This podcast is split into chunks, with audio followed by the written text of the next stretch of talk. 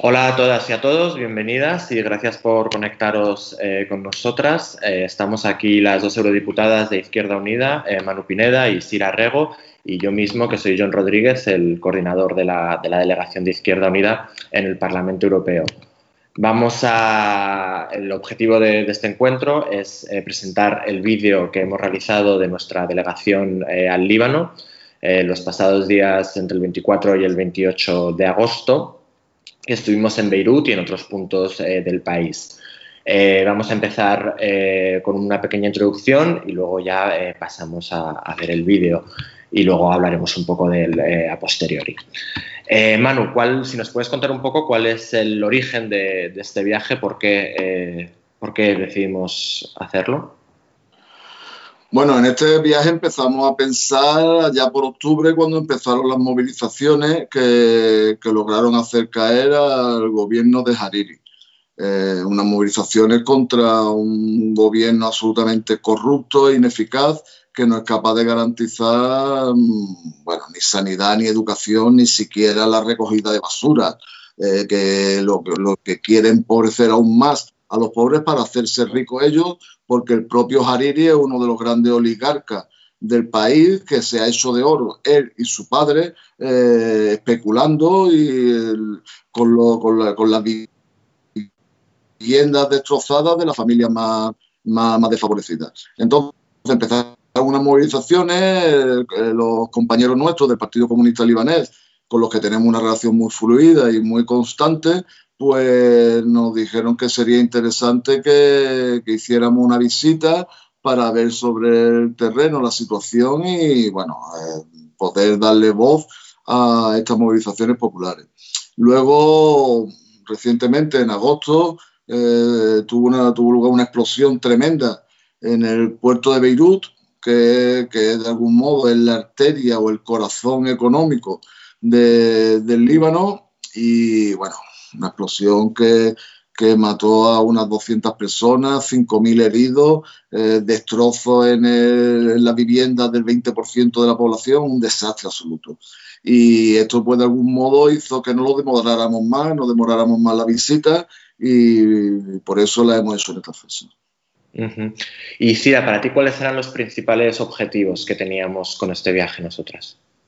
Bueno, yo creo que Manu ya lo ha señalado en la intervención que acaba de hacer. Fundamentalmente es eh, entender de primera mano lo que está sucediendo en el, Líbano. Entendemos que es un Oriente Medio es un punto caliente siempre de lo que sucede en el mundo, un punto de conexión entre Europa y Asia y siempre un espacio de enorme conflicto político.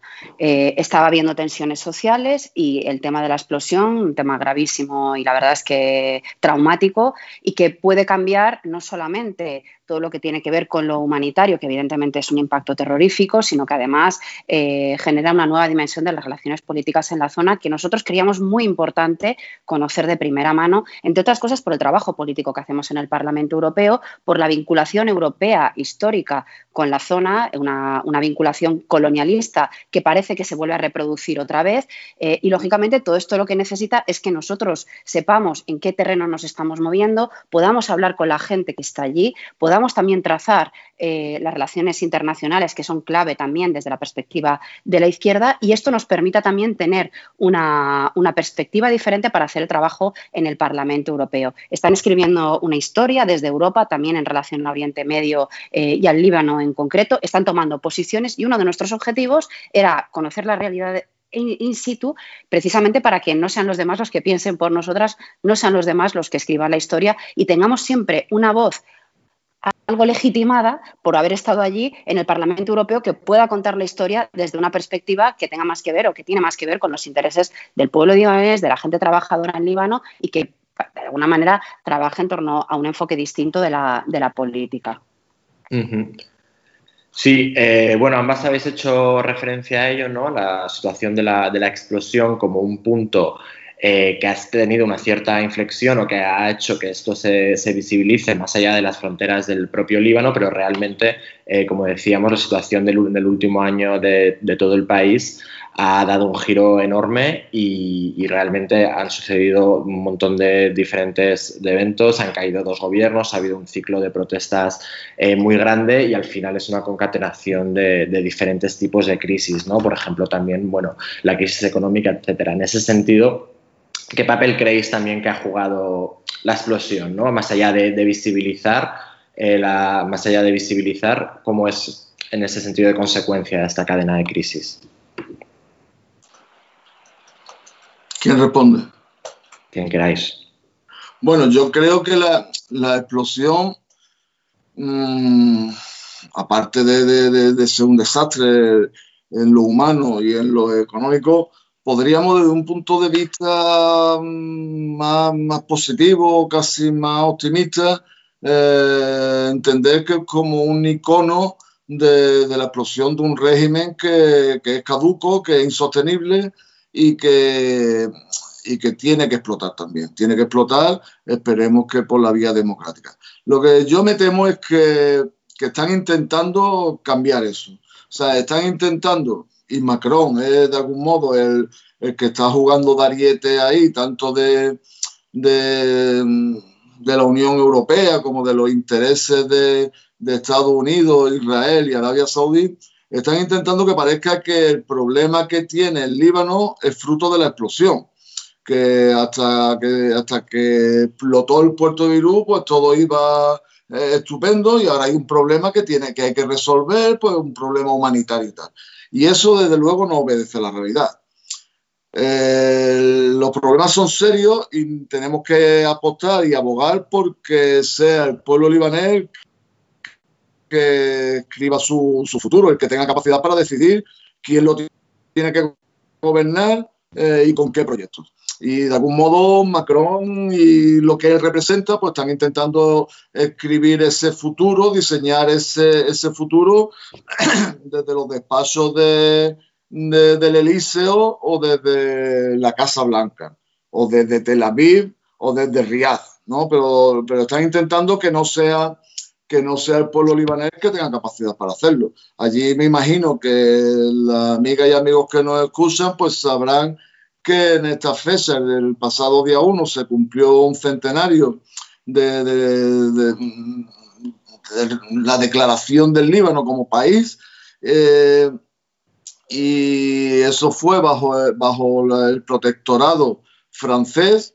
Eh, y Francia dejó en herencia un sistema que impedía que prosperara el Líbano. Dejó un sistema que, no permite que los libaneses y libanesas puedan elegir libremente a quiénes son sus representantes, sino que están separados por sectas y el presidente del país tiene que ser un, cristiano maronita, el, primer ministro tiene que ser un suní, el presidente de la, del parlamento tiene que ser un, un chiita y así un sistema que a nosotros pues nos puede parecer surrealista, pero es como, como, como han decidido desde fuera que se tiene que administrar el Líbano.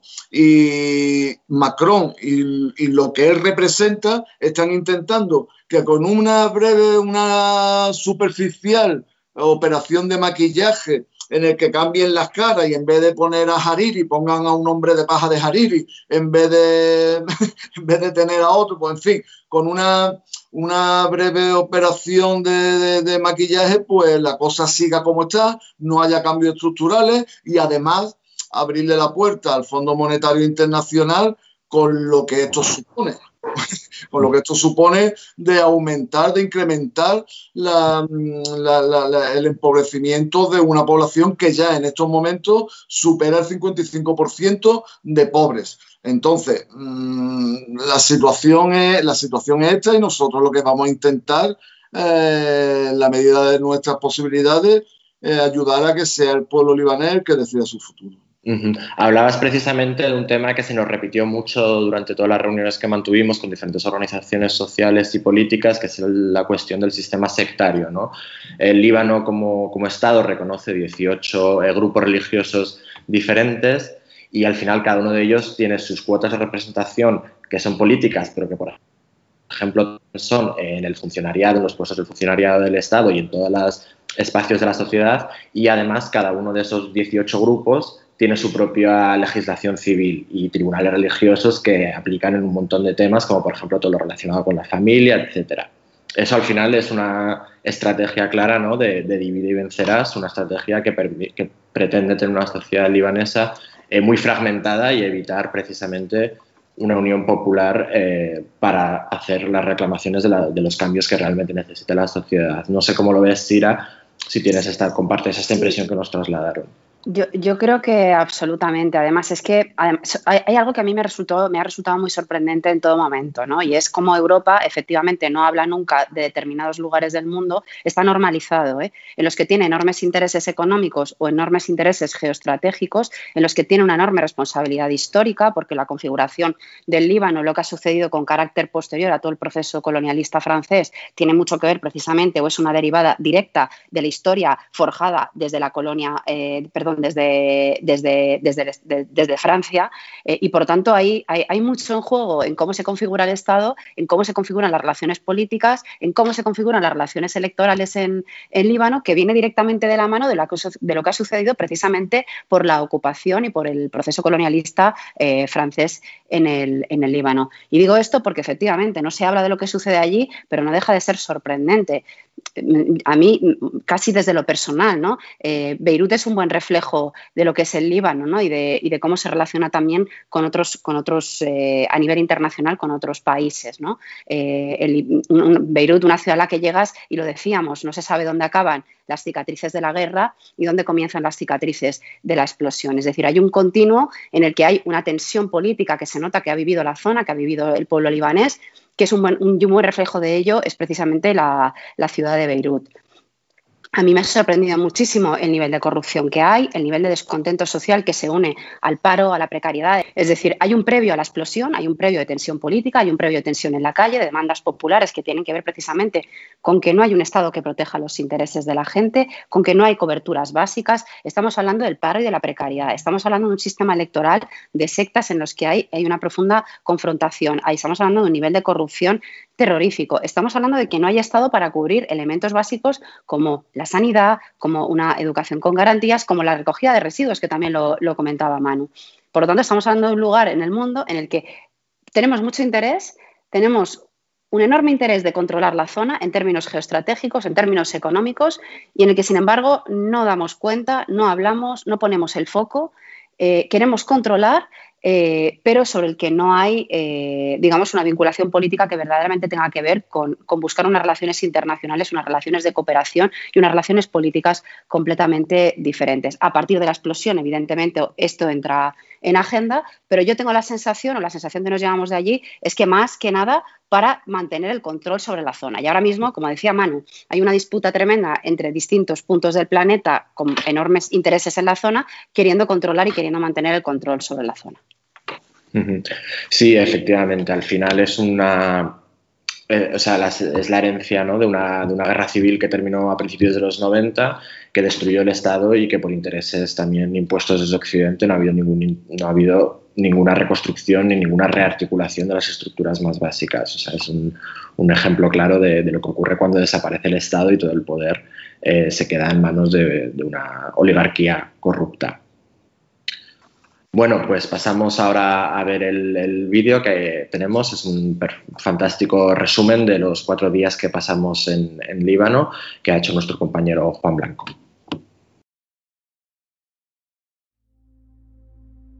Hemos venido al Líbano respondiendo al llamado de nuestros camaradas del Partido Comunista Libanés.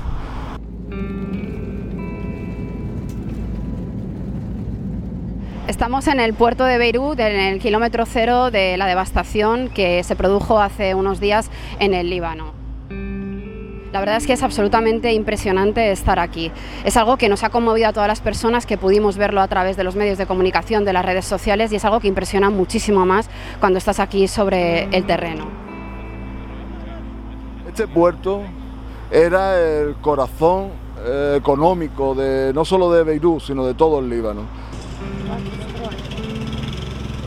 esta explosión puede eclipsar los problemas del Líbano. Podemos pensar que los problemas del Líbano son fruto de esta explosión, pero sería un análisis erróneo. Los problemas del Líbano son fruto de un sistema impuesto por la potencia ocupante de aquí, que era Francia, que impide que se pueda desarrollar la democracia aquí, que impide que el pueblo pueda elegir de forma soberana a sus representantes. What is this? This is the central square where the very huge demonstrations occurred. Aquí empezaron unas movilizaciones el 17 de octubre del año pasado. Hicieron caer al gobierno de Hariri, un hombre que se ha hecho de oro, una familia que se ha hecho de oro construyendo sobre las ruinas de las viviendas de las familias libanesas. Nosotros entendemos que los cambios que se necesitan son cambios estructurales, cambios que permitan la democratización del Líbano y por supuesto apoyamos a nuestros camaradas del Partido Comunista Libanés y a sus propuestas de política de alianza en beneficio de la mayoría social, de la clase trabajadora y de los más desfavorecidos de la sociedad libanesa.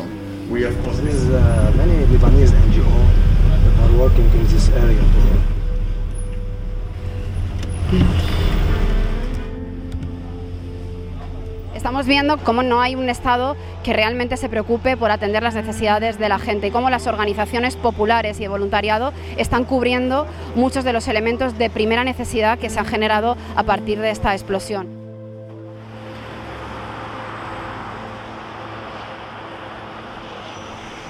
Yo creo que a todo el mundo nos ha impresionado, al mundo entero, las imágenes de la explosión. Y yo viendo aquello decía, Dios mío, va a haber miles de muertos.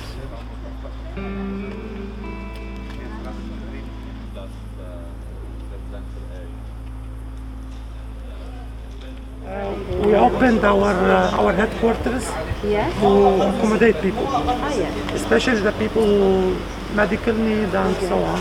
So basically, we are accommodating in all our regions, and of course, we are making a list for our comrades and people who want to help who can occupy. Ellos han habilitado sus propias casas y sus barrios y los lugares que controlan para llevarse a la peña a vivir allí, mientras rehabilitan esto con el objetivo de que recuperen la que no habitabilidad apare- lo que no antes aparezca posible. Hariri aquí y lo Hariri compre se lo, todo lleve- se barato, lo ¿no? compré, claro. Basically, if you see.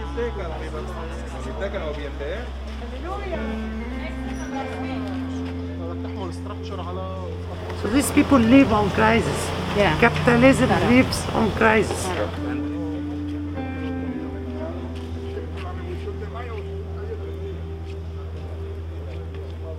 The person, they, they, they remain here, of course, Yes. they don't have another place. They don't have another place. uh, They're just working the debris, maybe living at a neighbor or at a cousin or something like that. Some of them uh, go to the refugee camps of Santa Shatila and this or no? Not, not really, not really. The, the, these, these camps are already overcrowded.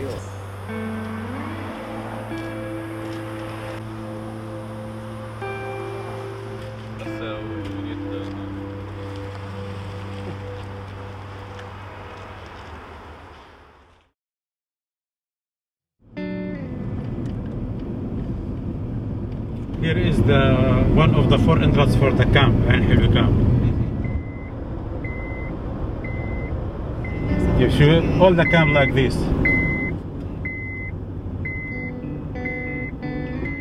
Similar to Palestinian wall. Yeah.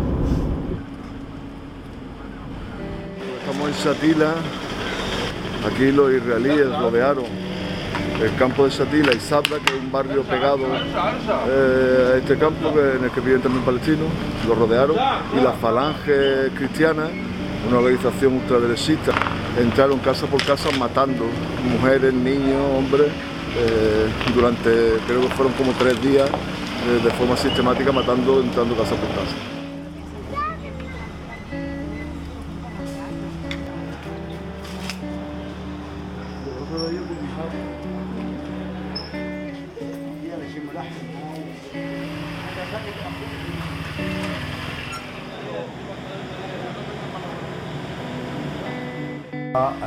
بنت وحامله هويتها لبنانية. هي شفتها بإيدي. إيه، بعيني آه طبعا. آه. هلا بدناش نحن بنفرش كانت بالشارع الغرار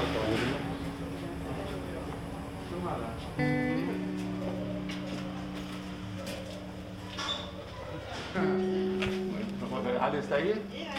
آه يلا صلوا له طيب، Entonces, después de la masacre, la, la OLP decidió no, eh, armar el pueblo otra vez. Pero el movimiento de Amal, que es un movimiento libanés chiita, tomó la decisión de que no hace falta eh, enviar campamentos palestinos de, de eh, tiene uno de sus hermanos aquí, aquí, aquí, aquí es su foto. La de, hay dos de abajo. Sí. Hubo una guerra de, lo, lo dieron nombre, la guerra de los campamentos. Entonces los campamentos estaban cercados como un año y medio, había muchos enfrentamientos todo este año y hubo muchos muertos eh, por los enfrentamientos. Al final no había espacio, no podíamos enterrar las, vamos a decir, los mártires afuera del campamento. Entonces decidieron, la gente que se murió producto de esta guerra en ese campamento, decidieron eh, enterrarlo aquí, que esto era una mezquita.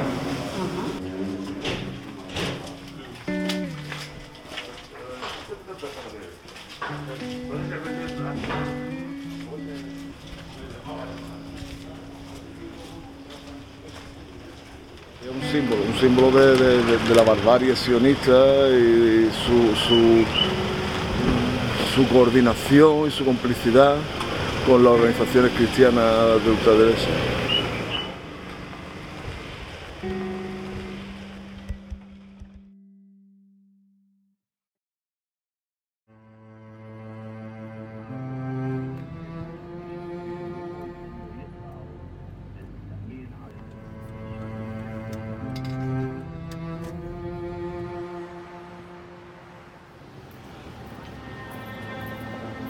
Hassan Ghalfani es una figura reconocida mundialmente, para nosotros es un honor poder rendirle homenaje al mártir Hassan Ghalfani. Nos pudieron matarlo físicamente, pero trasciende a eso, es, un símbolo, está vivo en, en la mente, en el corazón de muchísima gente.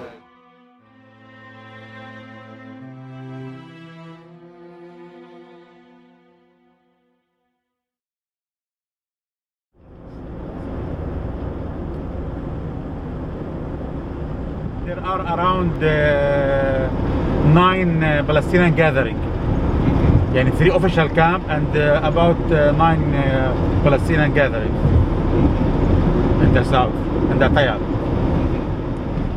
And how many Palestinian refugees are there? Around uh, 40 to 50,000. This is the main street in the camp, above the street.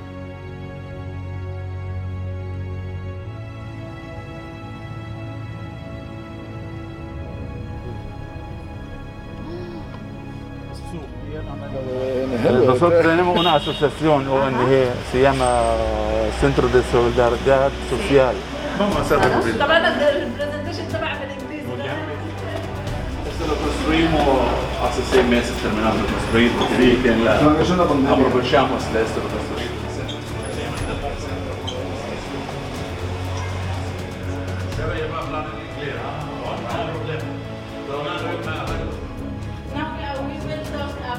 Porque nosotros estamos trabajando con alrededor eh, 180 niños. Sí. Eso son las niñas, porque nosotros también trabajamos con las familiares. Qué bien, es un gimnasio para chicas. Mira, eso es solo para mujeres. Es un éxito para nosotros. Por- sí, porque es, es un proyecto no está financiado, decimos nosotros. ¿sí? Y, sí, por nuestra gente lo, lo decimos. Entonces muchas mujeres que vienen para acá, tú no creas. Nosotros pensamos que eso... No, eso no puede.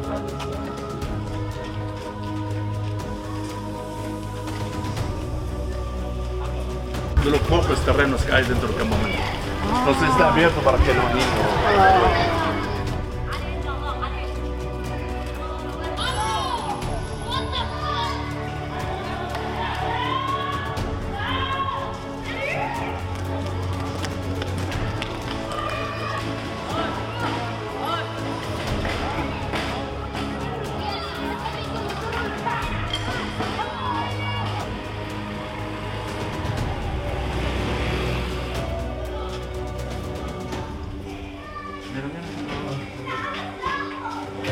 No haya estado, aquí es que es el abandono histórico de un pueblo y bueno, a sobrevivir como pueden.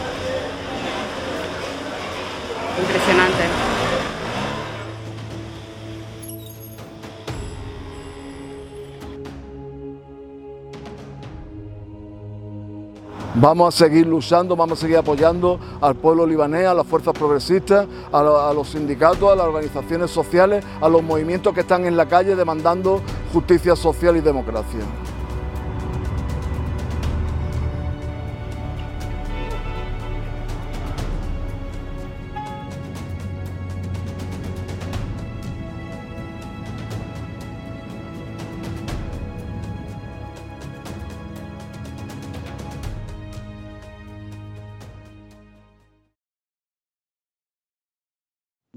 Eh, como hemos visto en el vídeo y como pudimos comprobar eh, a finales de, agosto en Líbano, al final, cuando vemos las cosas sobre el terreno, cuando somos capaces de sentirlas, de vivirlas, es muy diferente eh, las- la información que recibimos, las sensaciones que tenemos, eh, el contacto también con quienes están ahí sobre el terreno, todo eso hace que seamos, que veamos la situación de una de una forma mucho más concreta, mucho más matizada, con todos los detalles, ¿no? Em, respecto a lo que podemos leer eh, desde Europa y eh, sobre todo respecto también al relato oficial que, como decíamos, está intentando imponerse, sobre todo desde el Elíseo, desde la figura de Macron, respecto a, la situación en el Líbano, dados los, muchos intereses que tienen allí. Em, ¿Con qué, ¿Con qué sensación o con qué, cuáles son los, digamos, principales ejes eh, que, con los que te quedas eh, después de este viaje, Sira? Pues eh, la verdad es que mm, mm, lo- eh, es, un- es una cuestión recurrente, ¿no? Pero ha sido impresionante por, por esto que hablábamos, ¿no? Como en un espacio tan pequeño, pero en términos geoestratégicos, colocado donde está colocado, están pasando tantísimas cosas y hay tantísimas tensiones políticas, económicas y humanitarias. Ha sido muy útil verlo, verlo allí, in situ, y ha sido muy útil dialogar con, con la gente, con los colectivos organizados, con las fuerzas políticas, porque nos ayuda muchísimo a interpretar no solo el Líbano, sino todo Oriente Medio, que es un punto, insisto, un punto caliente del planeta y que tiene mucho, mucha cercanía política eh, con Europa. ¿no? Entonces, es muy útil incorporarlo. Luego, hablar de los procesos políticos que está habiendo. Estamos viendo una ofensiva de la extrema derecha en el mundo, muy peligrosa, muy preocupante, y estamos viendo también cómo hay respuestas populares en muchísimos lugares del mundo que yo, que va- yo creo que vale mucho la pena tenerlas presentes, dialogar con ellos eh, y sobre todo que haya eh, una bidireccionalidad en, la- en la- en las experiencias. ¿no? Eh, necesitamos establecer una- unas relaciones internacionales muy fuertes entre la, la izquierda del mundo, porque la ofensiva es muy fuerte eh, y yo creo que es un elemento fundamental. A mí me parece sorprendente cómo el pueblo libanés se está organizando, me ha parecido increíble cómo los movimientos políticos populares están siendo quienes están rescatándose a sí mismos, al pueblo, es decir, cómo el pueblo salva al pueblo y verlo in situ, ver cómo se organizan eh, los espacios populares, ver cómo prestan ayuda, ver cómo tienen un enfoque político claro, ver cómo esto también es una cuestión casi eh, constituyente de- con una vocación de fundar un país completamente diferente a partir de la explosión que es el colofón de un proceso político, que es el colofón de un sistema es- eh, horripilante ¿no? que, que opera allí. Es decir, son muchos elementos políticos que nos dan muchísimas claves para entender el Líbano, pero que también son claves que podemos incorporar a nuestro quehacer cotidiano. Es decir, eh, las relaciones internacionales nos permiten construir un sentido común común ¿no? de todos y todas para plantear un enfoque diferente de todo lo que hacemos en nuestra vida cotidiana. A mí, bueno, yo he de decir que, bueno, que para mí, en lo personal, en lo político y en mi trabajo cotidiano, pues esta experiencia ha sido extraordinaria. De hecho, vimos, eh, nos vimos con organizaciones de tipo muy diferente en el ámbito de la izquierda libanesa, como es la Organización Popular Nasserista, con el Partido Comunista Libanés, o con organizaciones de carácter más municipalista, como Beirut Madinati, y al final también nos llevamos una sensación ¿no? de que están todas trabajando en una misma línea, que están compartiendo un proyecto y construyendo eh, para, para poder acabar precisamente ¿no? con, este, con este sistema horrible del que hablábamos. En ese sentido, creo que también es una experiencia que, no- que podemos aprender o que tiene una, bidireccionalidad con España que es, que es muy interesante, ¿no? Sira.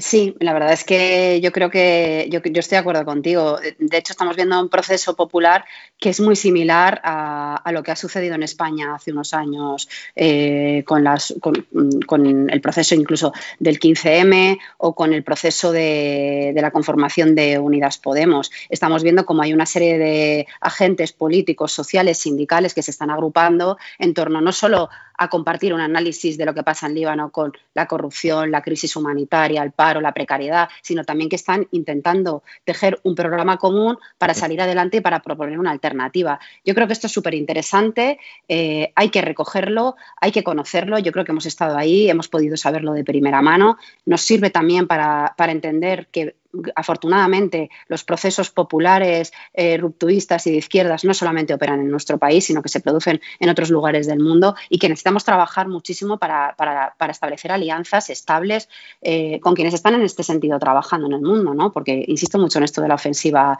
de la extrema derecha. Estamos en tiempos muy complicados se vienen tiempos muy, mucho más complicados y tenemos que, de alguna manera, que fortalecernos.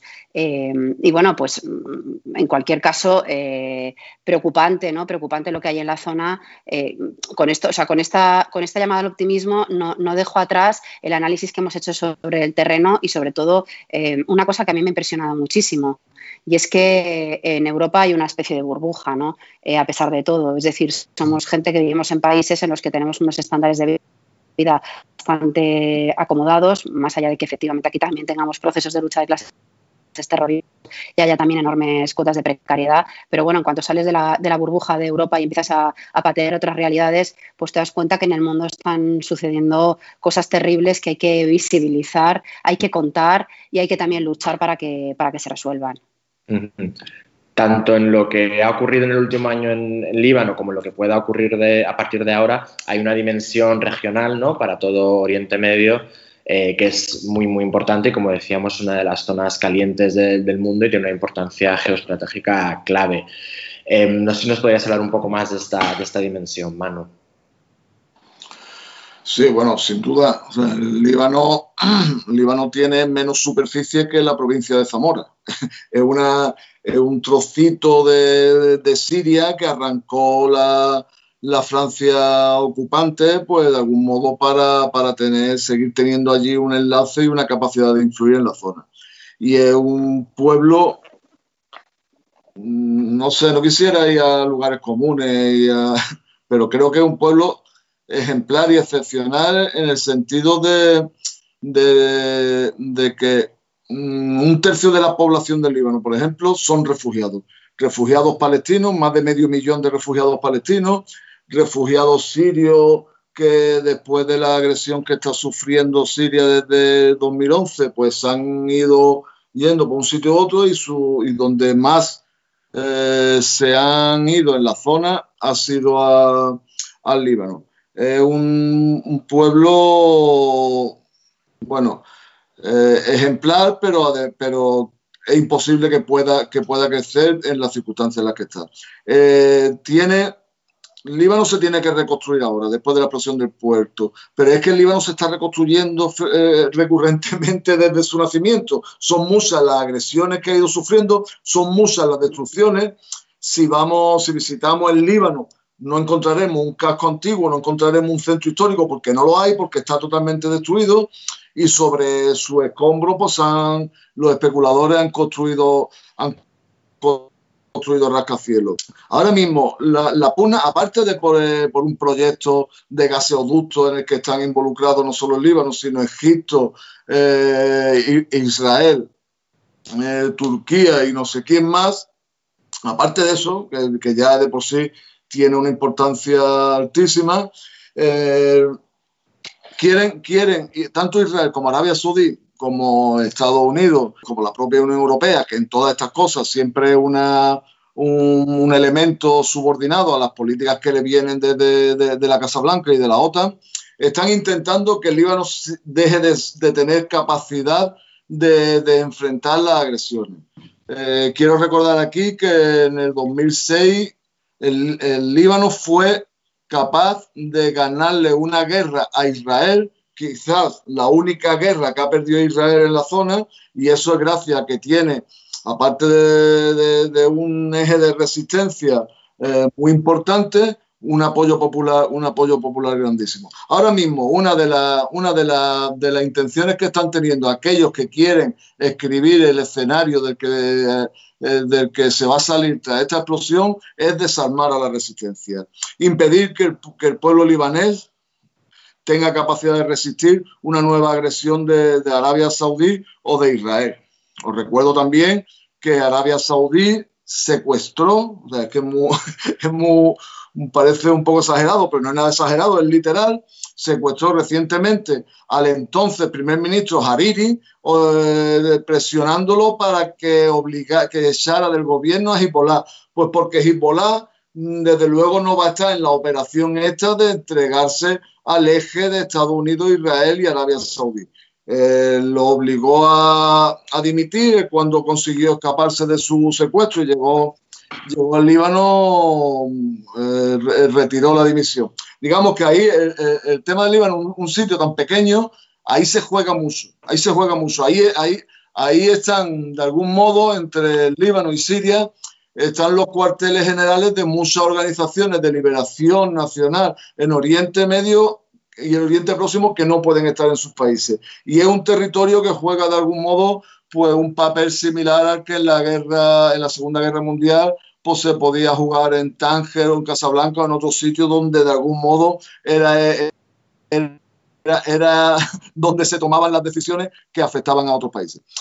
Así que yo creo que, que a pesar de lo pequeñito que es, tiene una importancia geopolítica y geoestratégica tremenda y no podemos olvidarnos de ello, tenemos que prestarle atención. Hablábamos también del anterior eh, primer ministro Hariri, que se vio obligado a dimitir por las protestas en enero, ¿no? Y de todo lo que él representa eh, a nivel de esa, de esa, oligarquía corrupta y de su propia familia que se enriqueció sobre los cascotes eh, de la guerra con la especulación más salvaje. Esta última semana, justo después de nuestra, de nuestra vuelta, del Líbano se ha nominado a un nuevo primer ministro que ahora mismo está en plena tarea de, formación de gobierno, que es eh, Mustafa Adib, del que se dice que es muy cercano a Hariri como una de las pocas referencias eh, políticas que se tienen al respecto, al respecto de él. Si nos podrías contar un poco, Manu, qué representa eh, este, este, Adib, este primer ministro provisional o nominado ahora mismo.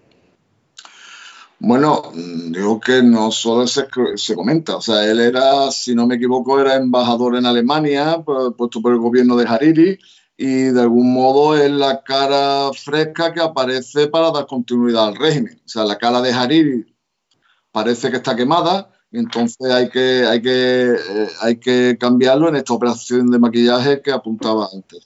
Este es un hombre pues que desde luego empieza con mal pie. El primer anuncio que ha hecho después de haber sido nominado es decir que va a llevar a cabo las reformas que sean necesarias para llegar a un acuerdo con el Fondo Monetario Internacional.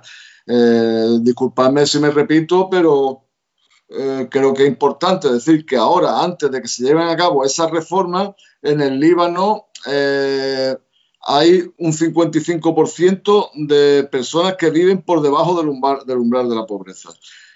Como todos sabemos, las reformas que impone el Fondo Monetario Internacional no son para mejorar las condiciones de vida de, los pueblos. Eh, es, todo lo contrario. Es más recorte social, más empobrecimiento, más transferencia de riqueza de los más pobres a los más ricos, menos servicios públicos y más, actividad empresarial privada. Y esa, es la línea que apunta este, este nuevo primer ministro. Ahora, mm, yo tengo, vamos, yo creo que todos los que hemos estado allí tenemos la certeza y la convicción de que el pueblo libanés va a defender eh, de, forma, de forma clara y contundente que esto no sea así, el que no se, se ahonde más en, la, en, los recortes y que cualquier cambio que se lleve a cabo sea en beneficio de la mayoría social, de la clase trabajadora y de la gente más desfavorecida. Ese es el pulso que hay ahora mismo. Y desde luego, el, nuevo primer ministro que cuenta con el apoyo de Estados Unidos, de Israel, de Arabia Saudí y de la Unión Europea de forma explícita. Eh, recientemente hemos tenido oportunidad de preguntar sobre ello en la Comisión de Exteriores del Parlamento Europeo y nos ha dicho claramente el, representante de, Acción Exterior nos ha dicho que apoyan tanto, al tanto a este nuevo primer ministro como su plan de reformas para que el FMI entre allí a, saco, entonces ahí va un pulso tremendo y, desde luego, desde luego este hombre no, no, no, nos genera ninguna, ninguna tranquilidad, ninguna ilusión ni ninguna esperanza. ¿Quieres añadir algo, Sira? No, no, no. Vale. vale. Eh, hablábamos de la cuestión de las refugiadas. Un tercio de la población libanesa eh, la constituyen personas refugiadas y como hemos visto en el vídeo, durante nuestro viaje estuvimos en los campos de refugiadas de Shatila y de Ain el-Helwe, que son campos de refugiadas que además tienen un, valor eh, fundamental en la historia de la resistencia palestina, la historia de la revolución palestina en el Líbano. Y son sitios además donde la gente llevaba más de 70 años resistiendo y esperando también para poder volver eh, a, sus, a sus casas, donde por supuesto tienen todo el derecho a, volvernos. ¿Cuál es la, sensación que, nos llevamos de, esa, visita a esos, a esos dos campos, Sira?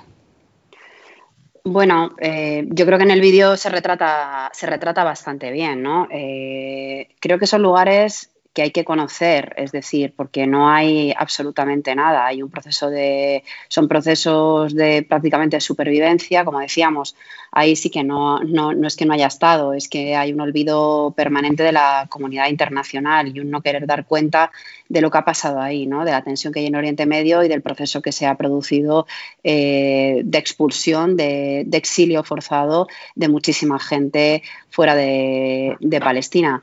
Claro, en mi caso mm, me, toca doblemente, ¿no? Porque, bueno, pues eh, soy palestina y, bueno, pues eh, no, había tenido oportunidad de, estar en ningún campo de refugiadas fuera de Palestina, sí en Palestina.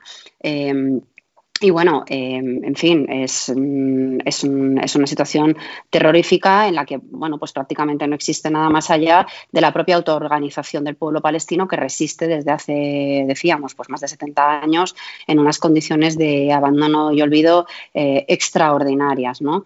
Eh, con una serie de demandas políticas que yo creo que todos conocemos bien, que son absolutamente legítimas, que son absolutamente justas y que se mantienen siempre en los márgenes de las relaciones políticas internacionales y de la comunidad internacional que mira siempre para otro lado, vulneraciones constantes de los derechos humanos y estamos viendo incluso, bueno, pues como hay una presión constante de la entidad sionista, sobre todo en la zona del sur del Líbano eh, y demás. La historia también, ¿no? La historia de, estos campos de refugiados, yo creo que se recoge muy bien el testimonio de mano en el propio vídeo, ¿no? cuando nos cuenta lo sucedido en Shatila y, de la, y del testimonio de las propias personas que nos hemos encontrado y que hemos podido y con las que hemos podido conversar en, en el viaje. Es decir, lo tenemos como algo lejano, pero te da una, una, buena perspectiva, ¿no?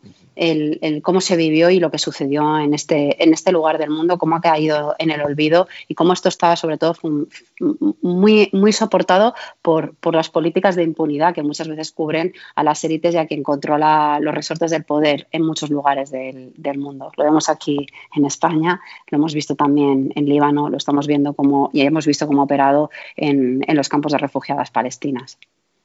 Sí, hablamos de además de medio millón de personas en un país que tiene un total de, de 6 millones de personas, o sea que tiene también un peso importante, Manu. Sí, bueno, lo decía antes, ¿no? La, es un pueblo que acoge, pero un gobierno que no da derechos. una, cosa es, una cosa es que el pueblo eh, se vuelca y considera, yo creo que el pueblo considera a los refugiados palestinos parte del pueblo libanés pero los distintos gobiernos que han habido no hacen eso.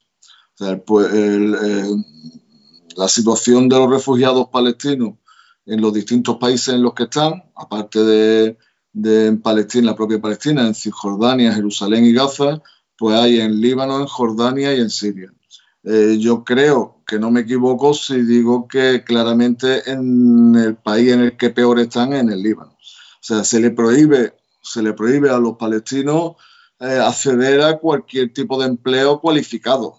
O sea, se les permite ser jornalero, peón de albañil o, cosas así, pero nada que ver con la enseñanza, con la sanidad, no pueden ser funcionarios, obviamente, no pueden ser nada. Son, son una, tienen un trato casi subhumano por, la, por parte del gobierno libanés. No tienen, muchos de ellos no tienen ni siquiera documentación, no existen en, términos jurídicos. No se le permite ni comprar una casa. O sea, es un palestino que por circunstancias tenga una capacidad económica que le permitiera adquirir una vivienda, lo tiene que hacer poniéndola a nombre de algún amigo, algún familiar que no sea palestino, lo que sea, porque el gobierno libanés no le permite eso. A esto le sumamos, le sumamos eh, el hecho de que eh, si pueden medio subsistir es gracias a la ayuda que le da la agencia, la agencia de Naciones Unidas para los refugiados palestinos, que es la UNRWA. Y esta agencia cada vez tiene menos fondos. Desde que el señor Trump la puso en la diana, le, le quitó todos los recursos y bueno, pues no tienen fondos prácticamente para nada. O sea, le dan eh, hemos tenido recientemente una reunión con, los directores de, la UNRWA en los cinco países donde hay, campos de refugiados y les le da, dan, pues quiero recordar que era como una media de 103 dólares al año por familia. 103 dólares al año, no al mes, ¿eh? ni a la semana, al año. Pues nuestros amigos que están escuchando esto eh, dirán si, con, esa, con esa cantidad se, puede subsistir. ¿no? Eh, es terrible, pero lo que es todavía más doloroso es, eh, como decía antes Sira, el silencio de, la comunidad internacional que decide mirar para otro lado. Yo creo que de algún modo han asumido las posiciones de Israel de dejar que los que los refugiados desaparezcan, pero desaparezcan físicamente, mueran, porque un problema que le quitan, en vez de apostar porque se cumpla la legalidad internacional, que se cumpla la resolución 194-48 de Naciones Unidas, que reconoce el derecho de los refugiados palestinos, que son entre 5 millones 400 mil y 5 millones 600 mil, en este momento solo los registrados, porque hay eh, infinidad de palestinos que ya han dejado de registrarse como de mantener su estatus de refugiado porque no les aporta nada. Pero solo los registrados son entre 5.400.000 y 5.600.000. Y eso, según esta resolución de Naciones Unidas, tienen derecho a volver a, a su tierra, a la Palestina ocupada en el 48, y además recibir una indemnización por parte de la entidad sionista por los daños ocasionados.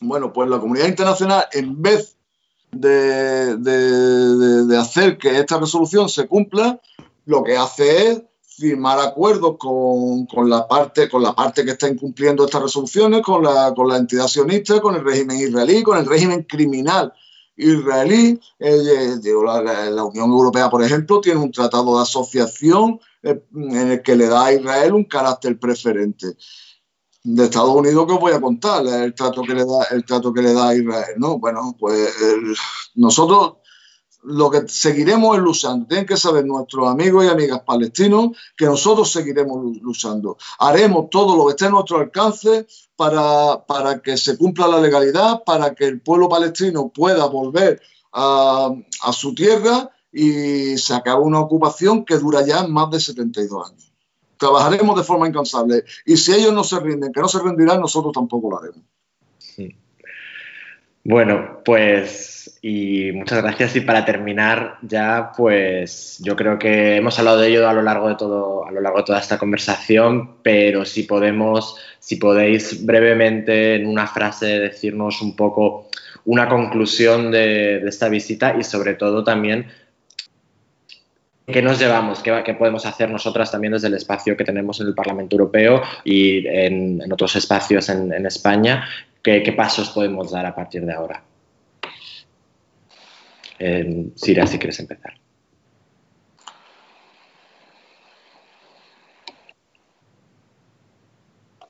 Bueno, yo creo que, como os decía al principio, eh, creo que nos llevamos una información valiosa, creo que nos la han contado directamente a nosotras, la hemos visto directamente nosotras y creo que estamos en condiciones de que nadie piense por nosotras y sobre todo de contar la historia desde otra perspectiva en un lugar en el que hacemos este, precisamente esta tarea concreta, que es la de defender eh, ideas y defender propuestas que vayan en un sentido u otro, que es la actividad parlamentaria. Por lo tanto, nos da una enorme herramienta, una enorme información y eh, extraordinariamente útil a la hora de defender posiciones políticas del Parlamento Europeo y sobre todo a la hora de ser muy críticas con el tipo de proyectos de cooperación, de ayuda eh, y de relaciones políticas y económicas con la zona de Oriente Medio y en concreto eh, con el Líbano. Desde luego ya no podrán venir el gobierno francés con Macron a la cabeza explicándonos qué es lo que hay que hacer en el Líbano sin que al menos tenga una posición crítica por parte de la delegación de Izquierda Unida en el, en el Parlamento Europeo. Y desde luego todo lo que tenga que ver con, ayuda, con cooperación por parte de la Unión Europea, pues vamos a ser extraordinariamente exigentes y vamos a poner eh, de alguna manera las demandas o intentar canalizar o, dar a conocer las demandas que ahora mismo está agitando el, pueblo libanés. Creemos que esto también es una oportunidad para empezar a construir las relaciones eh, internacionales en base a políticas más multilaterales, que no sean estrictamente eh, basadas en cuestiones más imperialistas, colonialistas o de ocupación. Y esto va sumando en ese sentido. Es decir, nuestro trabajo puede ir sumando en este sentido y desde luego esta es nuestra vocación, como decía Manu, no rendirnos y estar siempre al lado de la gente trabajadora allá donde esté. Bueno. Sí, bueno, yo creo que nosotros estamos en territorio hostil, por decirlo de algún modo. El Parlamento Europeo o la institución europea en sí no, no, brillan por su apuesta por el respeto a la soberanía de los pueblos ni por su preocupación y sensibilidad con el sufrimiento de los más desfavorecidos. Eh, entonces eso en, el caso del Líbano no va a ser una excepción. O sea, ellos van a, ellos van a intentar eh, imponer la agenda neoliberal allí. Y nosotros, en la medida de nuestras modestas posibilidades, eh, que son muy modestas, pero que de algún modo la tratamos de contrarrestar con, con trabajo, con ilusión y con capacidad de, de, encontrar apoyo popular y buscar alianzas que nos permitan ser más fuertes, vamos a seguir trabajando de forma incansable porque, porque por ayudar a que sea el pueblo libanés, la clase trabajadora, las capas populares, la mayoría social, la que decida su futuro. Que no le venga impuesto por aquellos que quieren decidir el futuro no solo del Líbano, sino, bueno, ya sabemos, en Venezuela, en Bolivia, en Ucrania, en Bielorrusia, en China, en Rusia, en todos lados. O sea, aquí hay quien se considera, bueno, por un lado podríamos hablar de, Macron, que yo creo que aspira a ser como un pequeño Napoleón, pero en cualquier caso es lo que hace un poco, al final es un pequeño títere de aquellos que son los que realmente mandan en el mundo, ¿no? Y quieren seguir haciéndolo y nosotros haremos lo posible porque el mundo que venga, que sea un mundo que lo diseñe la mayoría de los pueblos, no, no, no aquellos que quieren chuparle la sangre a, la mayoría de estos pueblos. Bueno, pues muchas gracias a, las dos, muchas gracias a todas las que habéis estado este rato con nosotras escuchándonos y seguimos. Eh, y seguimos. y nos vemos pronto. Venga. Adiós. Gracias, adiós.